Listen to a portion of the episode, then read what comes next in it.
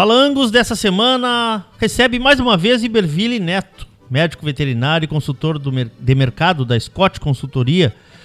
Vamos falar um pouco sobre os dados apresentados no encontro dos analistas da Scott, que ocorreu no dia 25 de novembro em São Paulo, e o Iberville foi um dos palestrantes. Bem-vindo mais uma vez, Iberville, tudo bom?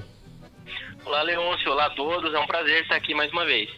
Prazer é nosso, amigo. Então, Vamos lá, por onde começamos? Projeções de mercado, pode ser? O que que, qual foi o tema ali da tua apresentação? Como foi o ano? Vamos começar por aí, eu acho, né? Vamos, vamos lá, então. Bom, Leôncio, o que, que a gente abordou, é, tanto os participantes da Scott como os demais participantes do bloco, e é, o foco ali foi o mercado do boi gordo e a gente é, deu uma resumida no que aconteceu esse ano, que foi um ano positivo para o mercado. Tivemos aquele susto ali da, da vaca louca típica, né, da, da encefalopatia espongiforme bovina, que ainda não se resolveu no que diz respeito a enviar carne para a China, mas o mercado já se recuperou, né, já, já está trabalhando em patamares acima dos observados antes da, daqueles casos. Isso não quer dizer que China não seja importante, China é, é muito importante para o nosso, pro nosso mercado e estamos na torcida para que ela volte quanto antes, mas acabou que é, demor, tem demorado mais do que nós esperávamos, mais do que ocorreu é, em 2019, na, na, outra ocasião que nós tivemos um, uma situação semelhante. Ainda assim, mesmo com esses dois últimos meses é, sem enviar carne para a China, né, o, o, outubro e novembro, o país ainda representa 53% do nosso, do nosso faturamento no acumulado até novembro, já tá. sem considerar basicamente dois meses. E com, quando a gente soma Hong Kong, tem mais 8,6%, então passa de 60%. E aí lembrando que outro ponto que foi comentado e que foi muito positivo nessas últimas semanas, hum. já na verdade até já faz um pouco mais de tempo que isso, mas foi a, a liberação de, de, entrada daquela carne que tinha sido abatida, o, os animais abatidos, certificados até é, 4 de setembro, na verdade até dia Sim. 3, ou seja, antes do dia 4, Sim. e estavam na água, estavam à espera do que seria, do que ia acontecer. Então a liberação da entrada dessa carne na China foi uma boa sinalização, mas é, naquele momento até surgiu a expectativa de que houvesse uma uma progressão dessa liberação, né, e uma, e uma abertura, mas acabou não, não ocorrendo. Seguimos aguardando. É, os preços do suíno na China já têm subido nas, hum. faz algumas semanas, já meses até. Então eles têm se recuperado, porque eles vinham em queda ao longo de 2021. Sim. O rebanho chinês é, de suínos tem se recuperado, então eles tiveram um problema muito sério em 2018 com peste suína africana. É, não resolveram completamente, mas a, o impacto inicial já ficou para trás e eles vêm recuperando esse, esse rebanho suíno.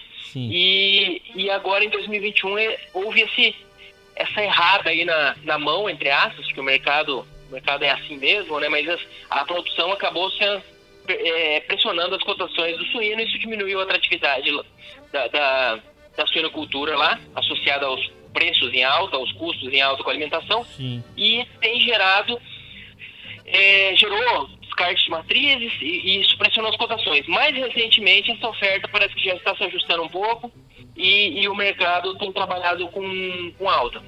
Sim. Uh, só um parênteses assim que eu quero que tu, que tu talvez consiga nos explicar. Será que eles conseguem. Uh, a quem eles estão recorrendo na, na importação de carne uh, bovina? Né, outros, outros importantes exportadores para a China são hum. Argentina, Austrália. É, e, e, esses os, os, tradicionais estão, estão, estão com porteira aberta lá, continuam mandando. Continuam, continuam. Sim. No caso da Argentina, a Argentina tem trabalhado com cotas. Sim, é, sim. Essas cotas elas variam conforme as vendas dos últimos anos, então não é uma cota padrão, assim, pra tá. gente falar, ela tá é, enviando tantos por cento. Mas ela tá, ela tá com uma certa limitação, sim. Mas, mas, mas esses países conseguem abastecer o mercado chinês? No momento atual, China provavelmente para ela estar com essa tranquilidade, eles deviam estar com estoques é, relativamente claro. abastecidos, claro, né? Claro, a, carne, a carne suína em baixa ajuda a suprir essa demanda por proteínas Sim. como um todo, e aí a, eles estão gastando um pouco desses estoques, aproveitaram deixar aquela carne que foi enviada em setembro entrar. É, então, é, é eu acho que eles estão queimando um pouco de gordura e aproveitando aí para tentar é, estimular um pouco a suinocultura, ou pelo menos não deixar de estimular tanto, porque é fundamental lá. O, o país produz metade da carne suína do mundo. A, a, a grande verdade é que nós nunca sabemos a verdade, né, Iberville, sobre esse mercado aí, mas tudo bem, vamos indo, é, né? O mercado, o mercado chinês é um mercado bem fechado, É, né? bem O, fechado. o país como um todo não é um país muito transparente É. nas informações e são muito, muito bons negociadores também. Isso, então, isso. junto as duas coisas, não, é, não é coisa fácil de, de lidar, não, mas são muito importantes e a gente tem que, dentro do possível, manter é, a coisa da melhor forma possível. Verdade. Vamos voltar para para nosso para nossa nação aqui. Custos de produção, Uhum. Iberville. Como é que estão os nossos custos de produção? Os custos, é, a- quando a gente fala de fertilizantes, de, de defensivos, a gente teve essa questão, mais uma vez, falando daqui, mas voltando também para a China, Isso né? aí, isso a, gente, a questão energética na China gerou esse, essas altas fortes dos custos de produção de maneira geral, o petróleo, e aí o petróleo está relacionado aos, aos nitrogenados, mas também está relacionado ao custo de energia, que aí influencia todas as, as, as matérias-primas, né? Então, os custos de produção, tanto no que diz respeito a defensivos, que muitos deles são importados, quanto a fertilizantes, que nós também temos uma importação impor- é, expressiva, então eles estão em alta forte. É, não, não se. Para a safra atual, ela foi plantada, foi. é, já, já está no fim aqui praticamente, milho e soja em Hum. todas as regiões. Então, não houve falta de produto, mas para a próxima, para a safrinha, existe essa, essa preocupação. Não é uma. É, necessariamente vai faltar produto, mas existe essa, essa cautela do mercado Tá. quanto à própria disponibilidade de fertilizantes. Isso foi, inclusive, um dos motivos pelos quais a ministra Tereza Cristina eh, fez acordos com, com a Rússia e foi, e foi falar a respeito de comercialização de fertilizantes, e o que acabou na mesma viagem foi comentado também e foram liberadas cotas aí para carne bovina, eh, o, o que é muito positivo, mas a gente sempre pondera que a Rússia não é mais o que já foi, né? Sim. Eles compravam um milhão de toneladas no início da década de 2010 e agora estão comprando alguma coisa em torno de 300 mil toneladas por ano. Isso de todos os clientes, tá? Não só do Brasil. Sim.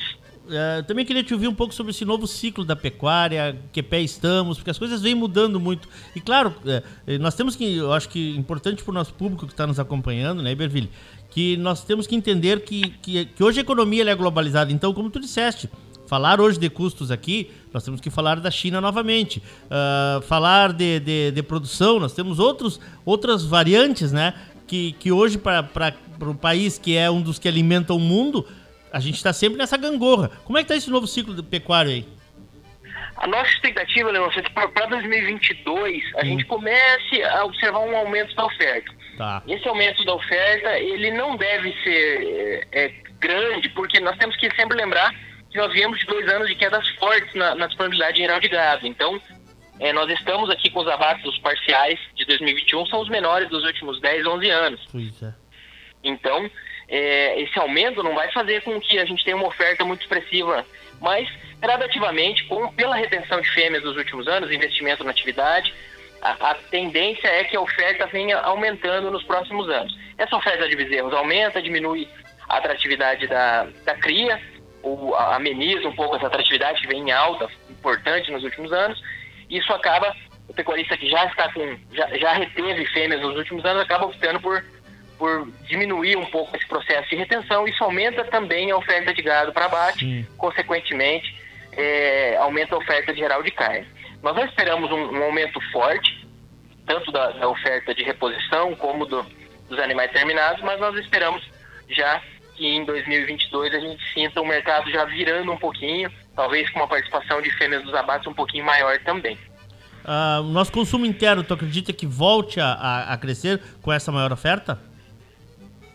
É, esse consumo esse consumo doméstico nosso ele é muito relacionado realmente ao abate de fêmeas porque o abate de fêmeas ele vai influenciar o preço Sim. e o preço menor e mais disponibilidade de carne acaba afetando o consumo doméstico também paralelamente nós temos uma economia que não está forte é, tem na verdade as projeções têm sido é, ajustadas para baixo mas nós estamos saindo desse período mais crítico da pandemia e eu acho que isso tem, tem potencial para ajudar um- um- de maneira importante, apesar de todas as dúvidas com relação à, à macroeconomia. Pois é. ahn, normalmente em mercados, quando tem mais oferta, o preço baixa.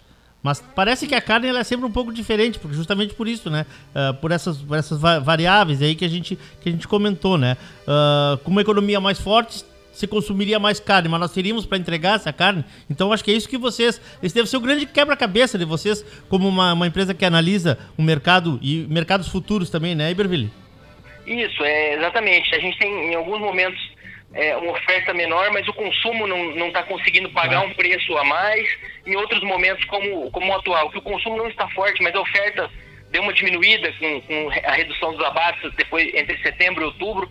Isso manteve os preços da carne no varejo em, é, em patamares elevados, mesmo com quedas ali para o boi e quedas também ocorrendo, mas menos no atacado. Então o varejo aproveitou e recuperou um pouco as suas margens. É, é, um, é uma linha aí tênue que a gente tenta, é. tenta entender no dia a dia de preço, oferta é, e tudo isso também com, com a ponderação das exportações, quando elas estão puxando mais e assim por diante. Pra gente encerrar, Iberville, tens, tem algo que a gente possa dizer para o produtor aqui do sul do Brasil, que é a grande massa que nos acompanha? Se tu fosse dizer, dar algum conselho, qual seria? Se é que isso é possível, né? Eu acho que, que essa, essa gestão de, de risco de preços ela ficou muito importante esse ano. Claro que quando a gente é, trabalha com o Rio Grande do Sul, o diferencial de base ele oscila é, um pouco mais ao longo do ano. Ele, a correlação de preços no Rio Grande do Sul com os preços da Bolsa é um pouco menor. Mas é, ele, pode, ele pode travar as cotações com algum frigorífico, fazer alguma negociação antecipada, pensando, pensar no milho também, caso ele, ele trabalhe com confinamento, que a gente tem alguns, alguns indicativos aí de questões climáticas de, né, aí no Rio Grande do Sul para a primeira safra, né? inclusive isso está tá deixando o mercado um pouco mais atento no Brasil como um todo. Então, seriam, seriam esses pontos. Eu acho que essa sempre focar na produtividade, no dia a dia, fazer bem feito, que é o que está na mão dele, mas sempre tentar aproveitar uma oportunidade ou, ou, outra de sair do risco, porque quando a gente menos espera, vem um susto como esse, infelizmente, aí da carne fraca. Da, da, da desculpa. Da, da, vaca? da encefalopatia espondiforme, da vaca louca atípica, Isso. e eu já, sem querer, já lembrei de outro susto aí, é. de 2017. É, foi, foi grande, carne fraca foi... Foi. Foi, é. Mas enfim, temos que produzir, né, meu amigo?